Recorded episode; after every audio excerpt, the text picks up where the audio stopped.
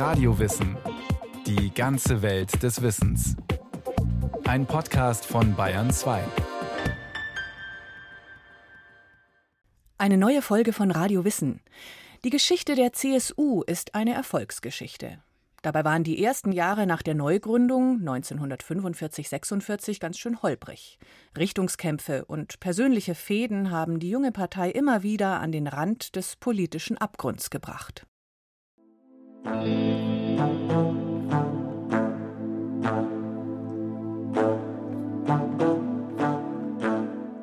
Egal ob Freund oder Gegner, kaum jemand dürfte daran zweifeln, dass die Geschichte der christlich-sozialen Union eine politische Erfolgsgeschichte ist.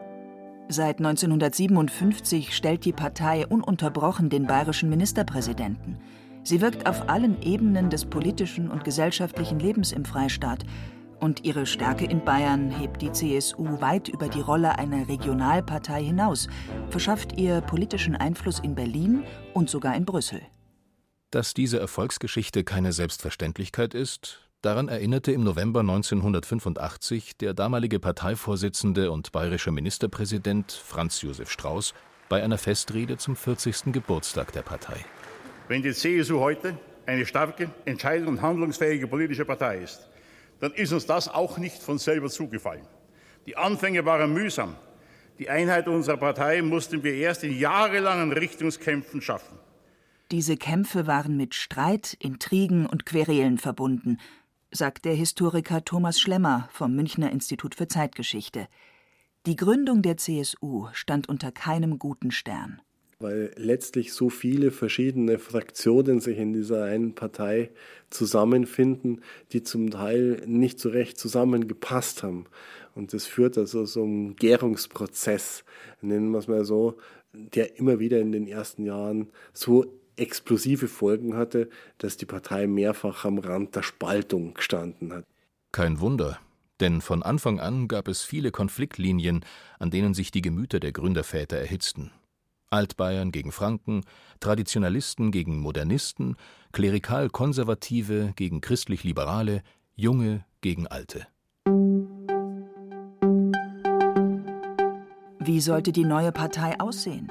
Eine moderne, überkonfessionelle Massenpartei nach sozialdemokratischem Zuschnitt? Oder eine katholische Honoratiorenpartei wie zu Zeiten der Weimarer Republik? Eng damit verbunden war die Frage nach Bayerns künftiger Rolle. Ein möglichst eigenständiger Staat mit einem Staatspräsidenten oder gar einem König? Oder nur Teil einer neuen demokratischen Republik? All dies galt es zu beantworten inmitten eines zerbombten, demoralisierten und besetzten Landes, in das Millionen Flüchtlinge strömten und wo es hinten und vorne an allem fehlte.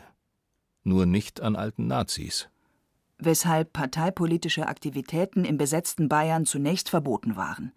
Für den Aufbau einer demokratischen Verwaltung suchte die amerikanische Militärregierung unbescholtene Deutsche, ehemalige Hitler-Gegner.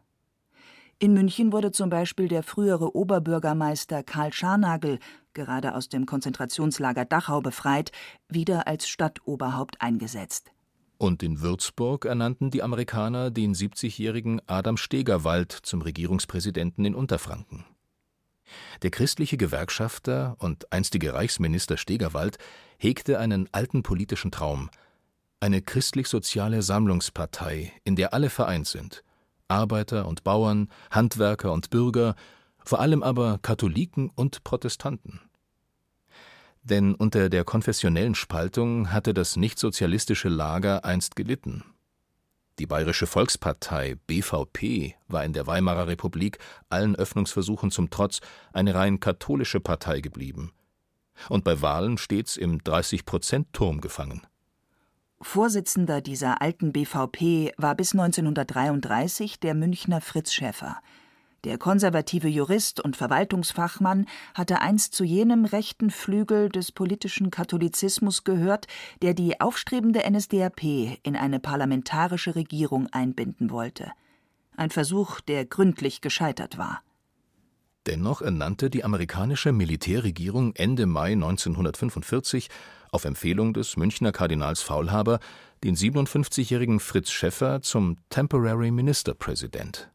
Meine lieben bayerischen Landsleute, die amerikanische Besatzungsbehörde für Bayern hat mich zum bayerischen Ministerpräsidenten bestellt. Anders als Stegerwald wollte Fritz Schäffer keine konfessionsübergreifende Sammelbewegung, sondern wieder eine katholische, altbayerische Honoratiorenpartei, sagt der Historiker Thomas Schlemmer. Fritz Schäffer war ja nicht irgendein BVP-Politiker, Fritz Schäffer war BVP-Vorsitzender 1933. Und in dem Moment, wo er seine Partei preisgibt und sagt, wir machen jetzt etwas ganz was anderes, ist es letztlich auch ein Eingeständnis seines eigenen Scheiterns 1933. Und das hätte auch zumindest so verstanden werden können, dass er selber den politischen Gestaltungsanspruch aufgibt. Und tatsächlich hat es unter den Mitbegründern der CSU nicht wenige Leute gegeben, die gesagt haben, die Generation von 1933 hat einmal versagt und deswegen hat sie jetzt hier beim Neubeginn vergleichsweise wenig mitzureden. Im Juni 1945 kehrte ein 47-jähriger Rechtsanwalt ins zerstörte München zurück. Josef Müller. Er hatte nicht zur alten BVP-Garde gehört. Müller war zwar vor 1933 Parteimitglied gewesen, aber ohne großen Einfluss. Ein politisches Leichtgewicht, ein Hinterbänkler vom linken Parteiflügel. Josef Müller kam aus ärmlichen Verhältnissen, war das sechste Kind eines Kleinbauern im oberfränkischen Steinwiesen. In den Schulferien musste er auf dem elterlichen Hof mit dem Ochsenfuhrwerk Mist fahren, was ihm den Spitznamen Ochsensepp eintrug. Müller trug ihn gern, quasi als Markenzeichen, denn er war stolz auf seine Herkunft und seinen sozialen Aufstieg. Von der Schulbank an die Front geschickt, hatte er nach dem Ersten Weltkrieg sein Abitur nachgeholt, Jura studiert und 1925 seinen Doktor gemacht.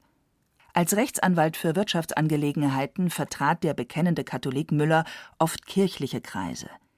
Diese Kontakte bis hinauf zum Vatikan nutzte er im Zweiten Weltkrieg als Offizier bei der Abwehr, dem militärischen Nachrichtendienst der Wehrmacht. Der Ochsensepp arbeitete für die Militäropposition gegen Hitler.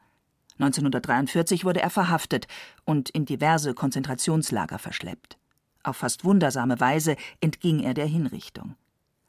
Als Müller im Juni 1945 nach München zurückkehrte, griff er sofort ins politische Leben ein. Gedonstraße 4 war die Adresse vom Ochsensepp. Dort am Englischen Garten traf sich seit Juli 1945 immer mittwochs der sogenannte Ochsenclub. Müller scharte in seinem Gesprächszirkel Gleichgesinnte um sich. Karl Scharnagel, Josef Baumgartner, Michael Horlacher und einen jungen Landrat aus Schongau namens Franz Josef Strauß. Der sollte später sein politischer Ziehsohn werden. Der Ochsensepp war bald eine zentrale politische Figur in Nachkriegsdeutschland, sagt der Historiker Schlemmer. Müller kann gut mit den Amerikanern, er hat seine Vertrauensleute im erzbischöflichen Palais sitzen und Müller hat sehr gute Kontakte zu Gründungszirkeln der christlichen Demokratie in anderen Teilen Deutschlands, nicht zuletzt nach Berlin. Und insofern ist er eben so ein Mann der Kommunikation und der über einen gewissen Bekanntheitsgrad verfügt und der zu überzeugen versteht. Und dazu kommt eben seine Vergangenheit als äh, Widerstandskämpfer und KZ-Häftling, das eben in bestimmten Kreisen auch so den Ruf des glaubwürdigen Neubeginns eingetragen hat.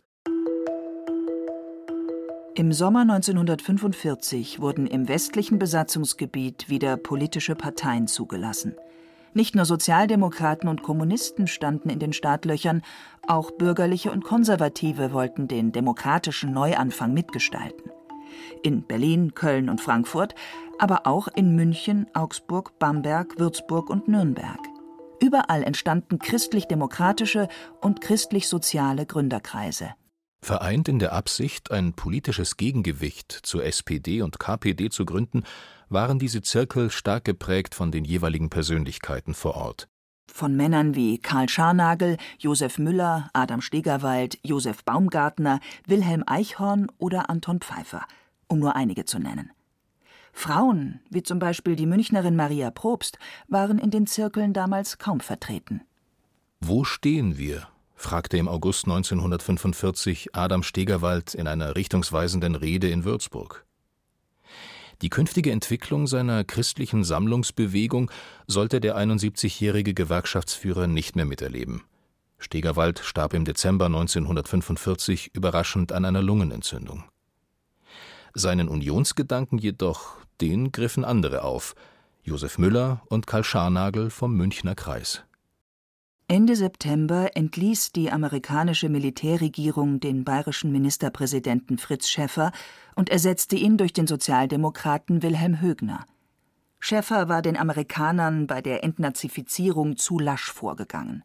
Er stand im Ruch, ein Militarist und Nationalist zu sein und wurde 1946 sogar mit einem politischen Betätigungsverbot belegt. Dem Ochsensepp kam das gerade recht. Ministerpräsident wurde Müller zwar nicht, aber immerhin hatte er jetzt einen Konkurrenten weniger im Kampf um das Amt des Parteivorsitzenden. Im Zentrum des Geschehens stand der Gründerzirkel in München, wo am 11. Oktober im Rathaus die erste offizielle CSU-Gruppierung gegründet wurde. Am Tag darauf entstand eine weitere in Coburg, zwei Tage später eine in Würzburg. Um das belastete Wort Partei zu vermeiden, nannte man sich zunächst Bayerische Christlich-Soziale Union. Das Wörtchen Bayerische strich dann die Militärregierung. Übrig blieb Christlich-Soziale Union, kurz CSU. Am 17. Dezember 1945 wählte ein vorläufiger Landesausschuss Josef Müller zum amtierenden Vorsitzenden dieser CSU. Ich bin der Träger der Lizenz geworden. Am 8. Januar 1946 ist mir die Lizenz erteilt worden zur Gründung der CSU. Der politische Aufsteiger Josef Müller war nun die zentrale Figur in der jungen CSU. In den eigenen Reihen aber war er durchaus umstritten. Viele vermissten eine klare programmatische Ausrichtung und warfen dem Ochsensepp vor, nur taktisch zu handeln. Müller verzichtete auf ein Parteiprogramm nach altem Muster. Wir sind alle Suchende, rief er seinen Parteifreunden zu, und eine große Sammlungspartei dürfe sich programmatisch nicht zu eng aufstellen. Allen Flügelkämpfen zum Trotz gab es auch inhaltliche Gemeinsamkeiten. Die Erneuerung aus dem christlichen Glauben heraus, Schutz von Ehe und Familie, eine Wirtschaftspolitik orientiert an den Prinzipien der katholischen Soziallehre, Evolution statt Revolution, gerechte Umverteilung, Ausgleich der Kriegsfolgelasten zwischen besitzenden und verarmten Bevölkerungsschichten, Entproletarisierung der Arbeiterschaft und Förderung von Eigentumsbildung. Differenzen zeigten sich vor allem, wenn es um die Rolle Bayerns und der Partei ging. Müller war vielen Parteifreunden zu wenig bayerisch, sagt Thomas Schlemmer. Er hat keinen bayerischen Blick auf die Dinge, sondern er hat also einen, der weit über Bayern hinausgeht und sagt, wir haben hier für das deutsche Volk und das deutsche Reich gerade zu stehen und müssen Solidarität üben und können uns jetzt nicht aus der Verantwortung stehen. Und deswegen sieht er immer das Reich, wie man damals noch gesagt hätte, als übergeordneten Rahmen an, der wieder mit Leben zu erfüllen ist, mit einem neuen demokratischen Leben zu erfüllen ist. Für die alte Garde der Bayerischen Volkspartei war das ein Albtraum. Die Traditionalisten wollten keinen übergeordneten Rahmen, wollten nicht zum Landesverband einer CDU degradiert werden, sondern eine eigene Partei in einem möglichst starken, eigenständigen Bayern. Ihr Wortführer? Alois Hundhammer, bekennender Monarchist, bayerischer Patriot und radikaler Föderalist. Nach Fritz Schäffers Abberufung war Hundhammer der Frontmann des konservativ-katholischen CSU-Flügels und somit der erbittertste Gegenspieler vom Ochsensepp Josef Müller. Auch Hundhammer, geboren 1900 im oberbayerischen Moos bei Forst-Inning, war der Sohn eines Bauern. In der Weimarer Republik BVP-Abgeordneter und Generalsekretär des einflussreichen Bayerischen Christlichen Bauernvereins wurde er von den Nazis 1933 verhaftet.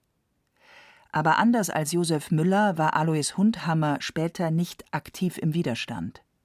Und noch etwas unterschied die beiden.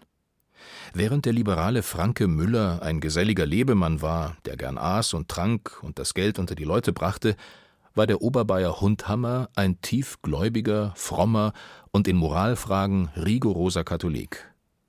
Auf viele Zeitgenossen wirkte der ernste Mann mit dem langen weißen Kapuzinerbart wie ein christlicher Fundamentalist aus einem anderen Jahrhundert. Nicht zu Unrecht. Als bayerischer Kultusminister führte Hundhammer 1947 die Prügelstrafe an bayerischen Schulen wieder ein. Und renommierte Ballettaufführungen ließ der sittenstrenge Katholik kurzerhand verbieten, wenn sie ihm religiös anstößig und somit verwerflich erschienen. Ja, ich verantworte dieses Verbot vor der Geschichte und vor der Kultur. Zwischen der Hundhammer-Truppe und den Müller-Leuten gab es noch den sogenannten Bauernflügel um Josef Baumgartner, Michael Horlacher und Alois Schlögel. In Fragen der Parteiorganisation standen sie auf der Seite von Müller. Was die Selbstständigkeit Bayerns anging, waren sie mehr bei Hundhammer. Zwischen allen Stühlen sitzend wurde der Bauernflügel letztlich zerrieben. Wie heftig die Auseinandersetzungen der Flügel waren, konnte man Ende März 1946 bei der Tagung des erweiterten CSU-Landesausschusses in Bamberg erleben. Die Wogen der Erregung gingen zeitweise so hoch, dass man jeden Augenblick damit rechnen musste, ein Tintenfass oder einen Aschenbecher an den Kopf zu kriegen. Die Streitigkeiten schwächten die Partei. Dabei hatte die CSU bei den ersten Wahlen nach dem Krieg stets über 50 Prozent der Wählerstimmen bekommen. Sie hätte leicht eine Alleinregierung bilden können. Aber der konservativ-katholische Hundhammerflügel wollte unbedingt verhindern, dass Josef Müller bayerischer Ministerpräsident wurde. Bei der Abstimmung im Landtag, der am 21. Dezember 1946 in der ungeheizten, bitterkalten Aula der Münchner Universität tagte, bekam Müller tatsächlich keine Mehrheit. Statt ihm wurde der CSU-Mann Hans Ehard als Kompromisskandidat gewählt. Ehard wollte sich trotz absoluter Mehrheit nicht auf die eigene Partei verlassen und ging eine Koalition mit der SPD und der kleinen rechtspopulistischen wirtschaftlichen Aufbauvereinigung WAV ein. Der Parteivorsitzende Müller war also geschwächt. In der Regierung hatten andere das Sagen, und sein Gegenspieler Hundhammer war nicht nur Fraktionsvorsitzender im Landtag, sondern auch Kultusminister und Vorsitzender des mitgliederstarken Bezirksverbandes Oberbayern. Hundhammer nutzte jede Gelegenheit, dem Ochsensepp politische Knüppel zwischen die Beine zu werfen und ihn als machtlos dastehen zu lassen. Dabei ging es immer auch um persönliche Animositäten. Hat Josef Müller alle möglichen Frauengeschichten beispielsweise angedichtet. Vielfach vollkommen erfunden und erlogen, aber hat ihm ganz gut gepasst zu diesem Bild des Bohemian und dem Bild des geheimnisumwitterten Agenten, mit dem sich Müller dann zum Teil auch selber ganz gern umgeben hat und der moralisch rigorose, ja, Kapuzinervollbart tragende Alois Huntermer, der hat das eben auch aufgegriffen. Josef Müller sagt in seiner letzten Parteitagsrede 1949 im Mai in Straubing, ich bin vor der Öffentlichkeit zum Schwein gemacht worden. Und da sieht man eben, mit welch harten Bandagen man da gekämpft hat. Feind, Todfeind, Parteifreund lautet eine viel zitierte Steigerungsform. In den Anfangsjahren der CSU war diese Formel kaum übertrieben. Kein Wunder, dass die Partei öfter vor der Spaltung stand. Die Wähler hatten das Gezänk bald satt. Die hohen CSU-Wahlergebnisse von 1946 bröckelten immer schneller ab. Bei den Landtagswahlen im November 1950 hatte die Partei ihr einziges Spitzenergebnis dann faktisch halbiert. Nur noch 27 Prozent der Wählerstimmen für die CSU. Schlechter als die SPD. Dieser Prozess der Erosion bei den Wahlergebnissen, der geht einher auch mit einer Erosion der Partei, der Mitglieder der Parteiorganisation, diese ständigen Auseinandersetzungen, der ermüdet die politisch interessierten Mitglieder, der stößt bestimmte Gruppen ab, sagen also mit denen also so wie hier Politik gemacht wird, das hat mit christlichem Anspruch nichts zu tun. Dabei war Müllers Konzept einer modernen, flächendeckenden Massenpartei zunächst aufgegangen. Die CSU hatte 1948 sage und schreibe 85.000 Mitglieder. Sie gab eine eigene Monatsschrift heraus, veröffentlichte Schriftenreihen und Flugblätter, hatte einen Rednerdienst. Im Sommer 1948 sollte sie auch eine Parteizeitung bekommen. Doch der gerade Weg, so der Titel, führte geradewegs ins Desaster. Das Zeitungsprojekt fiel nämlich in die kritische Phase der Währungsreform und die CSU in den finanziellen Abgrund. Es bleiben die Mitgliedereinnahmen aus. Es können die Geschäftsführer nicht mehr gezahlt werden in den Kreisverbänden, in den Kreisgeschäftsstellen, die in der Regel Männer Josef Müllers waren. Das heißt, die werden mehr oder weniger alle entlassen. Und dadurch wird die Partei auch vor Ort blind und taub. Und das ist letztlich das Ende der Partei, wie sie Josef Müller vorgeschwebt hat. Verzweifelte Versuche einzelner CSU-Politiker 1948/49 die maroden Parteifinanzen mit der illegalen Einfuhr und dem Verkauf von Weinen aus Südtirol zu sanieren, landeten später vor Gericht und endeten mit Gefängnisstrafen. Zu allem Überdruss entstand im März 1948 im konservativen Lager plötzlich eine echte Konkurrenz für die zerstrittene CSU. Die Bayernpartei forderte einen selbstständigen bayerischen Staat und drang damit tief in die Wählerschaft der CSU ein, vor allem in Ober- und Niederbayern. Aber langfristig war die Konkurrenz für die CSU auch eine Chance, meint der Historiker Thomas Schlemmer. Während diese Auseinandersetzungen halt, sagen wir mal, bis 48, 49 in den eigenen Reihen ausgefochten werden, bis die Fetzen fliegen, kann man sie eben dann anders ausfechten, eben mit einem Gegner, der außerhalb der eigenen Partei steht. Und das führt dazu, dass die CSU in den 50er Jahren, sagen wir mal, zu sich selbst finden kann, allerdings auf einem erheblich niedrigeren Niveau, als sie 1945, 46 angefangen hat. Aber solange die Flügelkämpfe andauerten, konnte die CSU nicht zu ihrer alten Stärke zurückfinden. Parteichef Müller hatte mit seiner impulsiven und wenig diplomatischen Art viele Weggefährten vergrault. Es wurde einsam um den Ochsensepp. Am 28. Mai 1949 auf der Landesversammlung der CSU in Straubing unterlag Müller mit 151 zu 396 Stimmen. Neuer Landesvorsitzender wurde der bayerische Ministerpräsident Hans Ehard aus Bamberg. Ehard, ein Mann des Kompromisses und des Ausgleichs, war keinem der beiden Flügel zuzuordnen. Der dezidierte Föderalist nutzte die Chance, um die CSU zu befrieden. Sie wurde kein Landesverband der bundesweit gegründeten CDU, sondern eine eigenständige und mitunter streitbare Schwesterpartei.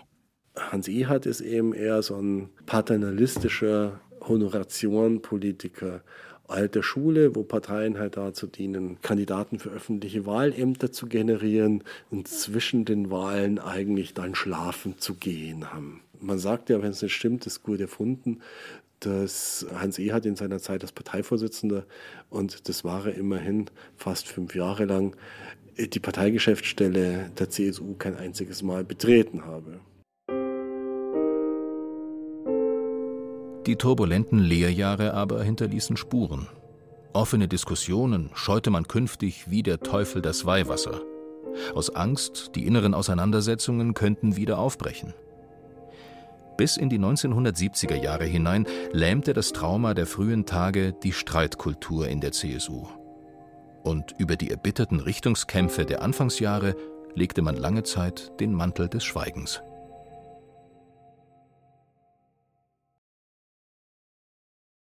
Das war Radio Wissen, ein Podcast von Bayern 2.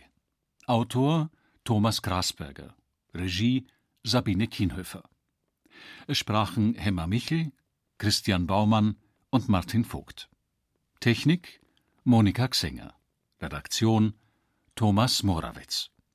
Wenn Sie mehr über die Partei wissen wollen, die unverzichtbar zur Vorgeschichte der CSU gehört, empfehlen wir Ihnen die Folge Bayerische Volkspartei (BVP) Die Extrawurst kommt auf den Grill von Hans Hinterberger.